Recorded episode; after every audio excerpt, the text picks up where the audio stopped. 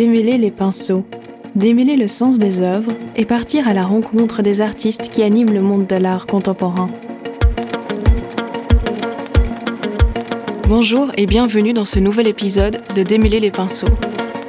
Dans cet épisode, nous avons rencontré Lionel Estève au sein même de son exposition Les Saisons au Musée des Arts Contemporains au Grand Ornu.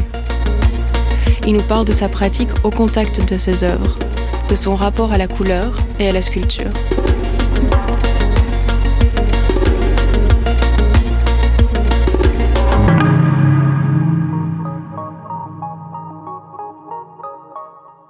Bonjour Lionel Estève et merci de participer à ce nouvel épisode de Démêler les pinceaux. L'enregistrement d'aujourd'hui a lieu dans un cadre un peu particulier puisqu'on est dans le musée des arts contemporains au Grand Ornu et pas en studio. Et on va visiter ensemble votre exposition qui s'appelle Les Saisons. Très bien, bonjour. Alors voilà, on est dans la première salle de l'exposition. Et ce premier découpage, ce premier paysage, est-ce qu'on peut dire que c'est un paysage hivernal? Quand Denis Guilaine m'a proposé de faire euh, cette exposition, je savais tout de suite que c'était impossible de produire 100% de l'exposition. Donc euh, je savais qu'il fallait que je regarde dans mon travail un peu, que je choisisse des choses, que je trouve une cohérence entre les choses ou une narration ou quelque chose comme ça.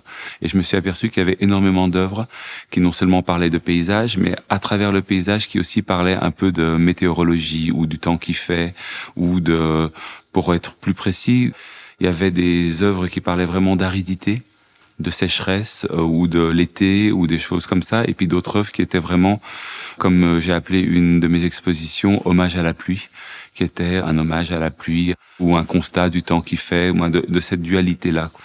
Si on se rapproche de ce paysage, de ce dessin à point, au fait, ce qu'on comprend pas tout de suite, mais on le voit en se rapprochant et en regardant de plus près, c'est que les points sont en fait dessinés ou posés à l'intérieur du verre, c'est ça? Oui, en fait, c'est un cadre qui est vide. Il n'y a rien accroché au fond. Et sur le verre de protection, à l'intérieur de ce verre, euh, on est venu déposer, moi j'ai déposé des petites gouttes d'acrylique. Et en fait, ce qui m'intéressait, c'est d'avoir euh, cette image et d'avoir l'ombre de cette image qui était projetée au fond du cadre. Et donc, c'est une image qui n'est pas vraiment une image, quoi. Où il y a une notion de troisième dimension qui intervient, comme dans la plupart de mes œuvres.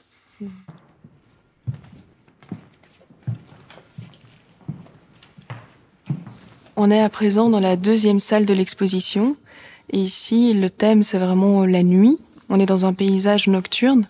Et la première chose qu'on voit, c'est cette grande pièce qui a fait une sculpture qui est accrochée au mur, qui est faite de plusieurs couches de tulle, donc de tissu euh, un peu translucide. Et c'est vraiment euh, assez impressionnant puisqu'elle fait, je crois, à peu près 3 mètres de haut sur 6 mètres de large.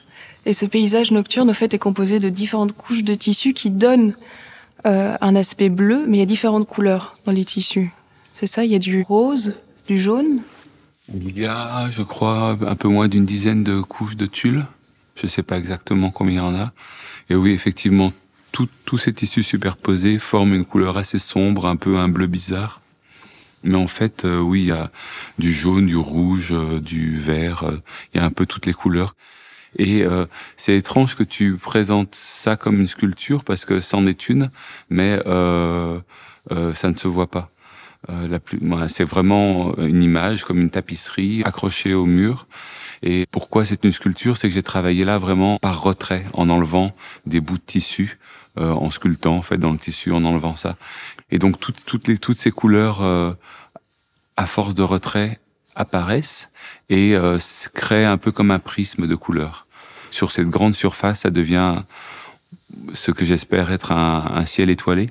Ce qui est intéressant ici, c'est qu'au fait, le travail est fait sur deux dimensions, puisque c'est du découpage dans mhm. des tissus, et la troisième dimension arrive que en accumulant tous ces tissus pour créer de la profondeur et créer cette impression de, de nuit étoilée.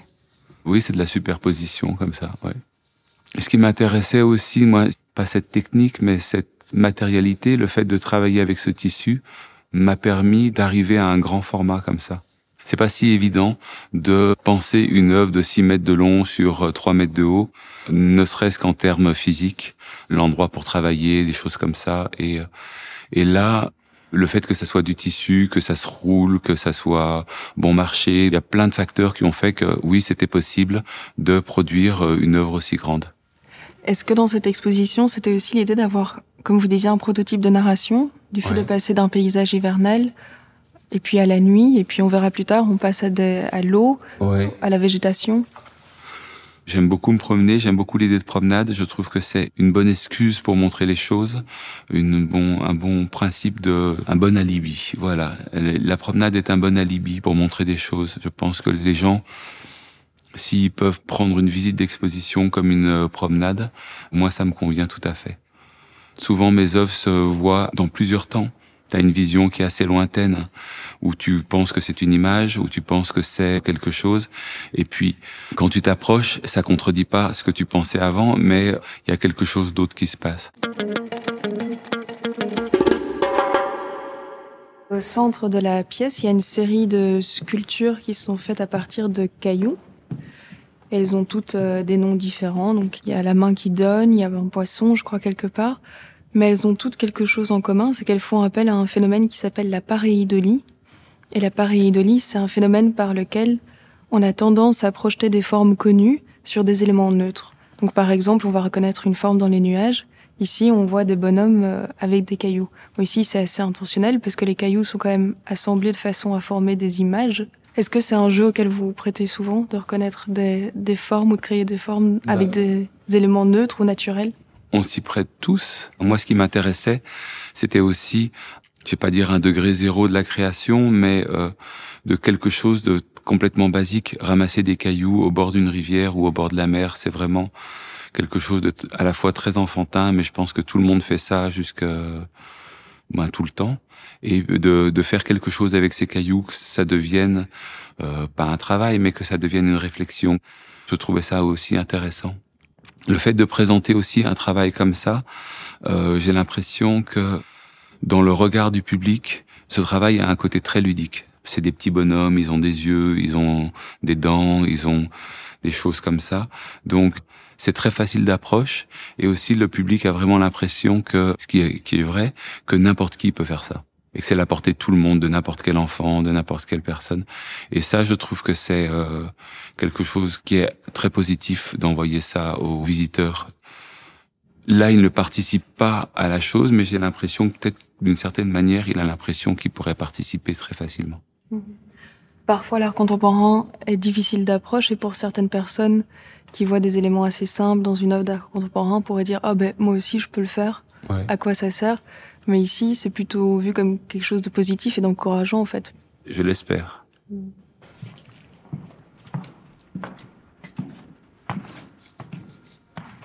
On est ici dans une salle qui fait la part belle au végétal.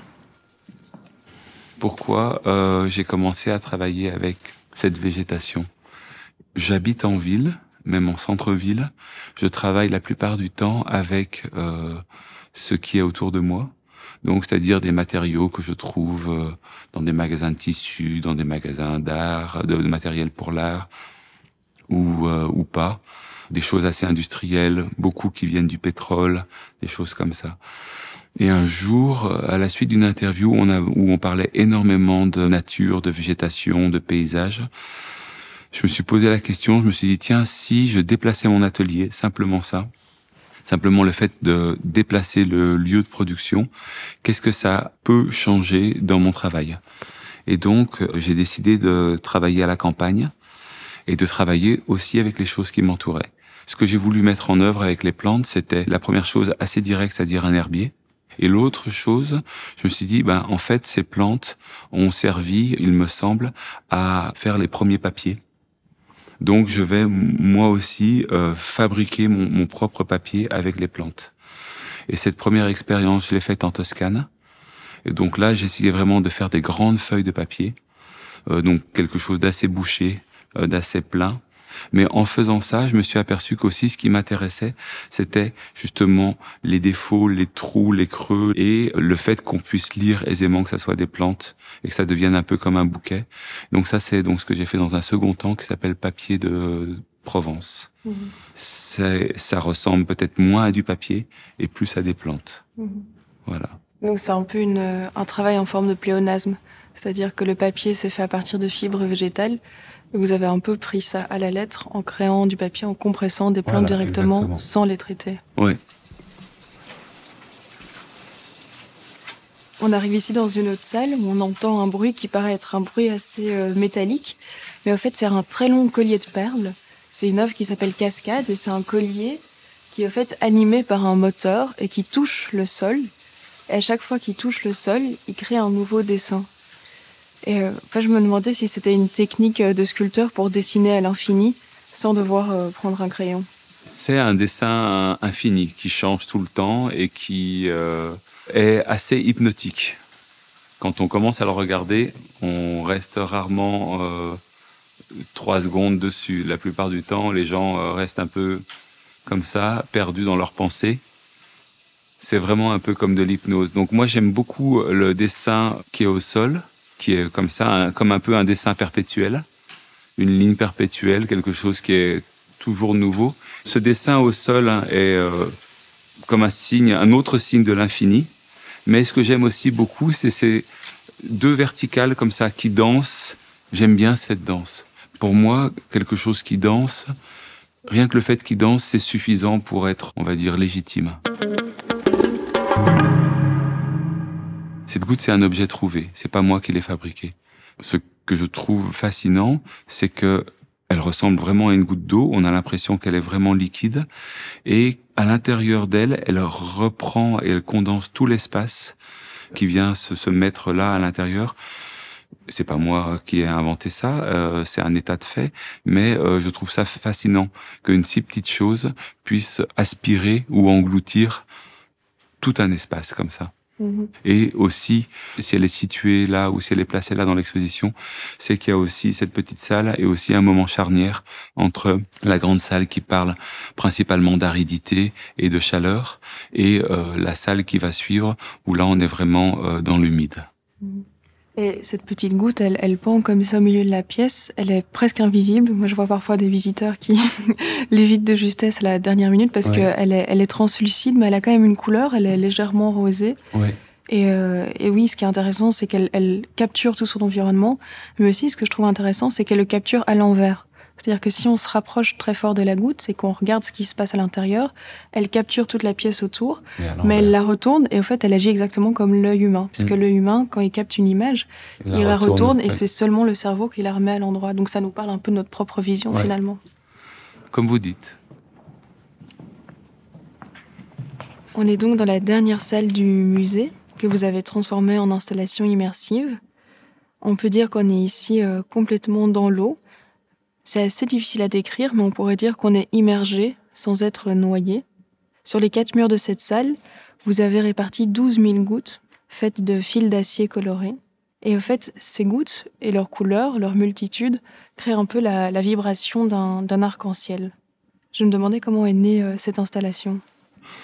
L'idée principale, c'était de euh, faire comme si c'était un dessin.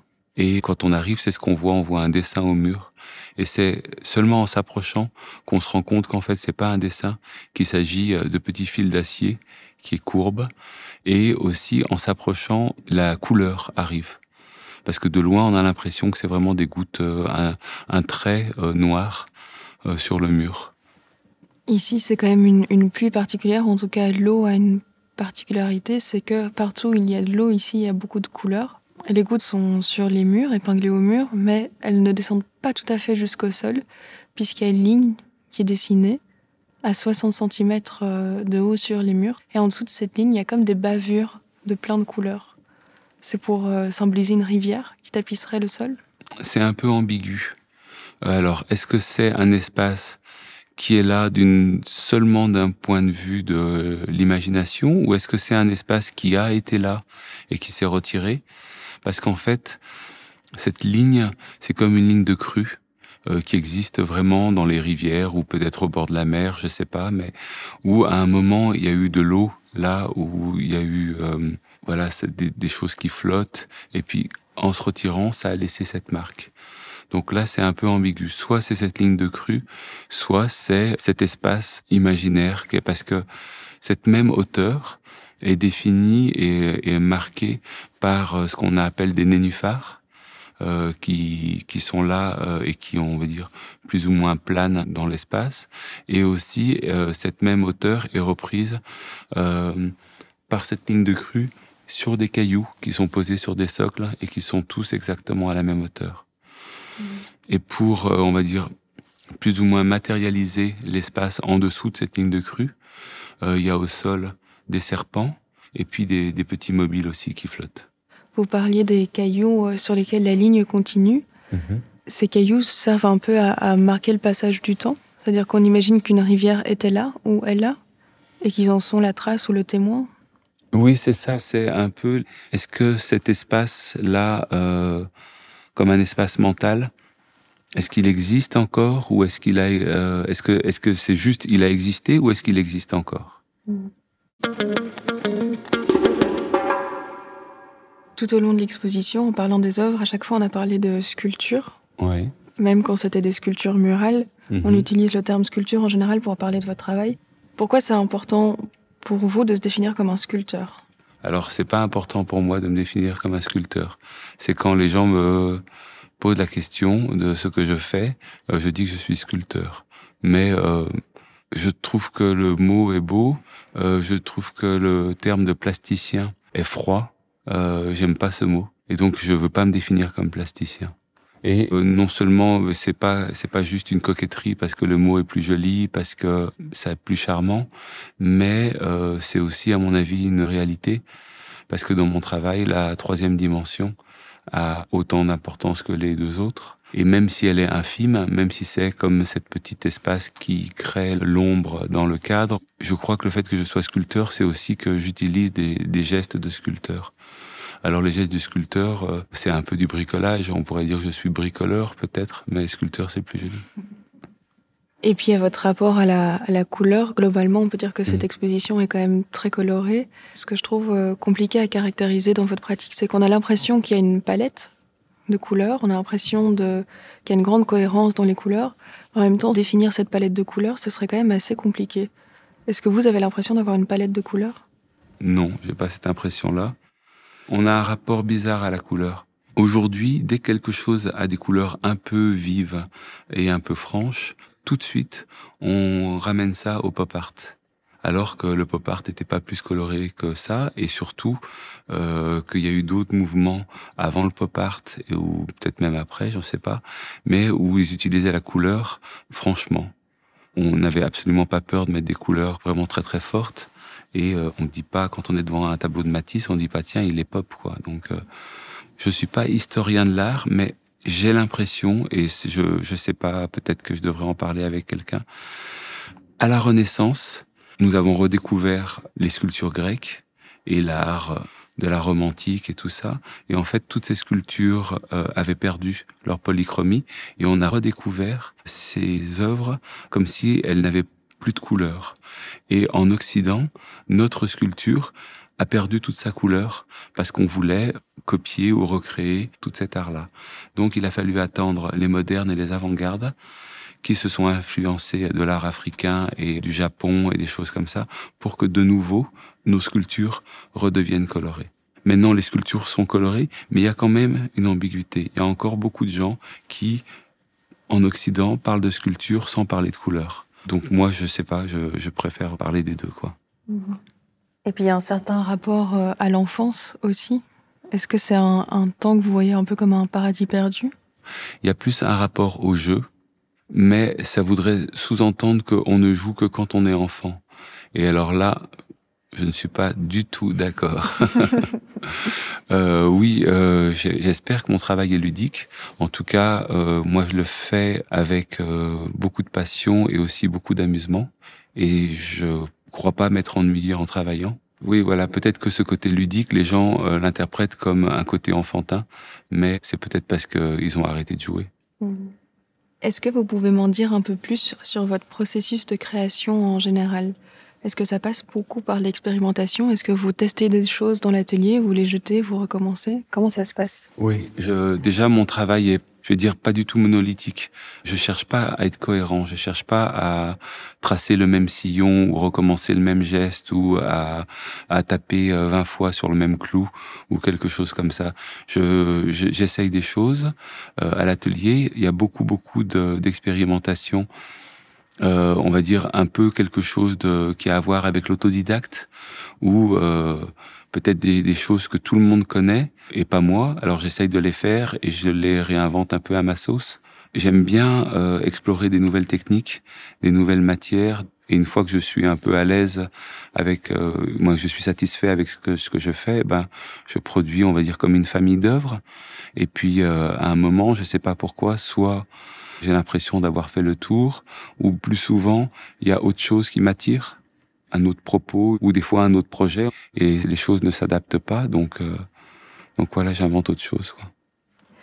La dernière fois que je suis venue dans votre atelier, vous faisiez des recherches pour un nouveau projet. Et à un moment, vous avez euh, accroché la sculpture euh, au mur et vous n'étiez pas du tout content du résultat. Et pour me dire que vous n'étiez pas content du résultat, vous m'avez dit quelque chose comme ça ne va pas du tout, c'est moche, ce n'est pas beau. Et moi, ça m'a intrigué parce que j'ai l'impression qu'en art contemporain, c'est peut-être parfois plus acceptable de dire qu'une œuvre est intéressante que de dire qu'elle est belle. Et ça m'a questionné sur votre rapport à la beauté, votre rapport au beau. J'ai l'impression que c'est pas nécessairement un tabou chez vous, alors que c'est peut-être parfois le cas dans l'art contemporain. Alors, le mot euh, est certainement tabou, mais c'est un mot qui est très très complexe et qui peut vouloir dire beaucoup de choses. Et parler de beauté, c'est pas juste une notion comme ça, simplement esthétique, quelque chose de très léger ou de très artificiel. Ça peut être quelque chose de beaucoup plus profond. En tout cas, c'est comme ça que je le vis. Juste une anecdote, j'étais très très jeune, je devais avoir 17-18 euh, ans, et j'avais la chance d'être dans un musée, d'être euh, un peu comme un stagiaire euh, pour une exposition. Et c'était un grand artiste très conceptuel qui faisait une grande exposition que j'aidais. Et il y avait le directeur du musée qui était là aussi. Et à un moment, ils sont là tous les deux, et puis ils font pas attention à moi parce que j'étais un trop petit gamin comme ça. Et l'artiste demande au directeur du musée, lui dit c'est beau? Et le directeur du musée lui répond oui c'est beau. Et j'étais complètement surpris, donc euh, très, très jeune, parce que pareil, je me suis dit en fait la finalité c'est ça. Il a posé la question, euh, il n'a pas demandé quelque chose d'autre, il est allé directement à l'essentiel, il a posé ça comme question. Donc j'ai appris quelque chose euh, à ce moment-là. Et que quelque chose soit esthétique, c'est euh, peut-être important ou pas important. Comme dans tout ce qui est tabou, il y a aussi une forme d'hypocrisie par rapport à la, à la beauté. Je ne crois pas que euh, quelqu'un dise je me suis marié avec euh, un mec très intéressant parce que son physique était très intéressant. On a tous ce rapport-là presque instinctif à la beauté, à l'attirance, la, au magnétisme, à, à, des choses. On peut mettre plein de mots comme ça. Mm-hmm. Et j'ai lu dans une interview euh, que vous disiez si ça fait mal à la tête, alors c'est réussi. La volonté, c'est pas de faire mal à la tête, mais c'est plus de perturber le regard. Euh, que tout d'un coup, le fait de regarder devienne euh, un acte euh, vraiment physique. Donc c'est ça, cette notion d'avoir mal à la tête, c'est-à-dire un peu que le regard soit hum, maltraité. Oui, voilà, que, que ça devienne quelque chose d'important. Est-ce que, selon vous, regarder, ça s'apprend? Moi, je l'ai appris. Euh... Oui et non. Mais je, je crois que je l'ai un peu appris, et puis d'une certaine manière, je le savais aussi un peu. Euh, Peut-être qu'il y a des gens qui n'ont pas besoin de l'apprendre. Mais on pourrait se demander qu'est-ce qu'il faut savoir pour être artiste? Donc est-ce que est-ce qu'on apprend à regarder? À la fois oui, à la fois non Je pense que oui, on peut apprendre on peut, mais on, comme on peut apprendre en toute chose, on peut aussi apprendre à marcher. On peut toujours apprendre quelque chose et en même temps, euh, est-ce qu'on peut apprendre à être sensible? J'imagine que oui et non. Oui, on peut l'apprendre parce que c'est pour ça qu'on lit des livres, c'est pour ça qu'on est intéressé par d'autres choses. Et en même temps, ben non quoi. Si on est insensible, peut-être qu'on le reste. Je sais pas. Merci. Merci à vous d'avoir écouté Démêler les pinceaux. Vous pouvez nous retrouver sur toutes les plateformes d'écoute. N'hésitez pas à noter cet épisode et à nous rejoindre sur Instagram. À bientôt!